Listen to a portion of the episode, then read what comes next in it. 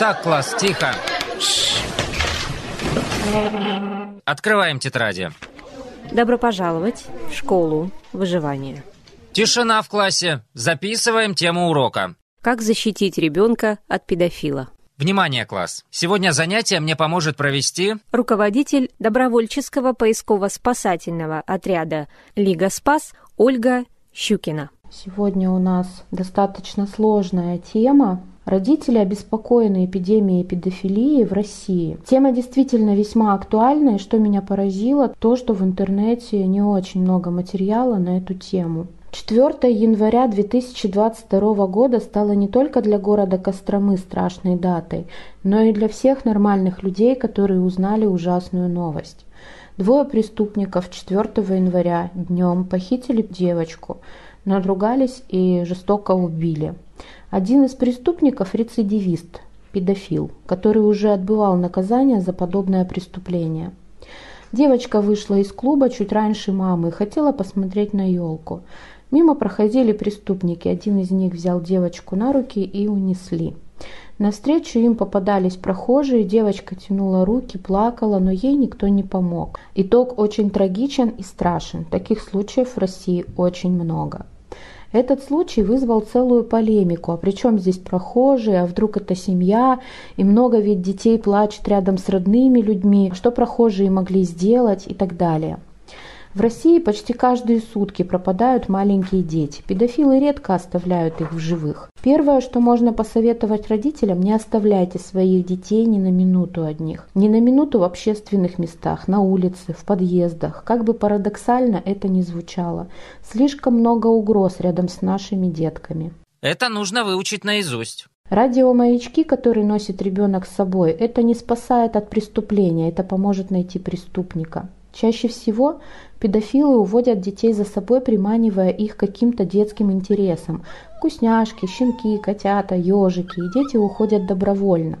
Иногда педофилы действуют нагло, как в случае в Костроме, и уносят, уводят ребенка. Как защитить? Первое. Рассказывайте детям об угрозах максимально спокойно, но очень доходчиво. Объясните ребенку как угодно, хоть по слогам, и с особо внятной дикцией, всего одно положение. Нормальному взрослому человеку от ребенка ничего не нужно. Если незнакомый дядя предлагает проследовать с ним, вне зависимости куда, вне зависимости зачем, то сто процентов это дядя-похититель. Незнакомый дядя может предложить массу вещей. «Эй, девочка, там котята без мамы в коробке сидят. Пошли со мной, я покажу где». «Привет, дети, у меня в квартире живет настоящий ежик. Вот его фото, пойдемте со мной». Ну и самая, пожалуй, малоизвестная разводка педофилов малоизвестная, потому что она эффективна. «Эй, девочка, тебя как зовут?» Обращается к ребенку незнакомец из авто. «Меня Катя, а что?» «Ну, наконец-то я тебя нашел. Несколько часов по району мотаюсь. Меня попросили соседи твоих родителей тебя срочно найти и в больницу везти. Твоей маме плохо стало. Садись скорее в машину, я тебя в больницу отвезу». Слушаем внимательно. Уважаемые родители, эпидемию педофилии самому обществу вполне по силам свести на нет. Чем больше родителей проведут профилактические беседы со своими детьми, тем меньше будет преступлений в самой ближайшей временной перспективе. Как должен повести себя ребенок, получив устную угрозу от педофила? Но это если педофил настаивает и уводит ребенка насильно. Посадите своего ребенка перед собой и буквально по слогам ему объясните. Нужно набрать полные легкие воздуха и заорать, что есть сил. А после того, как первая волна крика закончится, и перед вдохом упасть на пол и полностью размякнуть, дабы все тело превратилось в подобие тряпичной куклы. Для чего? Схватить ребенка за руку и утащить, к примеру, в автомобиль. Раз в 20 проще, чем поднять ребенка с пола и взять его полностью на руки. В этом случае даже ребенок на 30-40 килограмм покажется невообразимо тяжелым. Мало того, что тяжелый, так еще и орет громче проезжающие электрички. Здесь без вариантов. Скорее всего, педофил бросит такого ребенка и убежит. Любой человек, как электрический ток, всегда выбирает путь наименьшего сопротивления. А в стрессовой ситуации, в которой находится педофил, так и подавно. Детский крик его может спугнуть, и он может убежать. Верно, продолжайте. Педофилы не уходят далеко от места своего жительства. Радиус их активности редко превышает отметку в 10 километров. Помните, один пойманный педофил – минимум одна спасенная детская жизнь. Педофилы – это тип личности трус. Он боится образа разъяренного отца жертвы.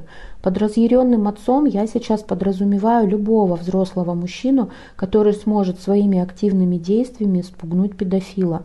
На самом деле спугнуть его может хоть кто с активными действиями. Когда он караулит жертву, он не живет в режиме многозадачности. Его задача – схватить и побежать. Поэтому любой человек, неожиданно вмешавшийся в ситуацию, приведет его в ужас, и он, скорее всего, отпустит жертву и убежит. Этому есть много подтверждений. В Хабаровске женщина, идя по улице со своими детьми, заметила пожилого мужчину, который заранее держал маленькую девочку.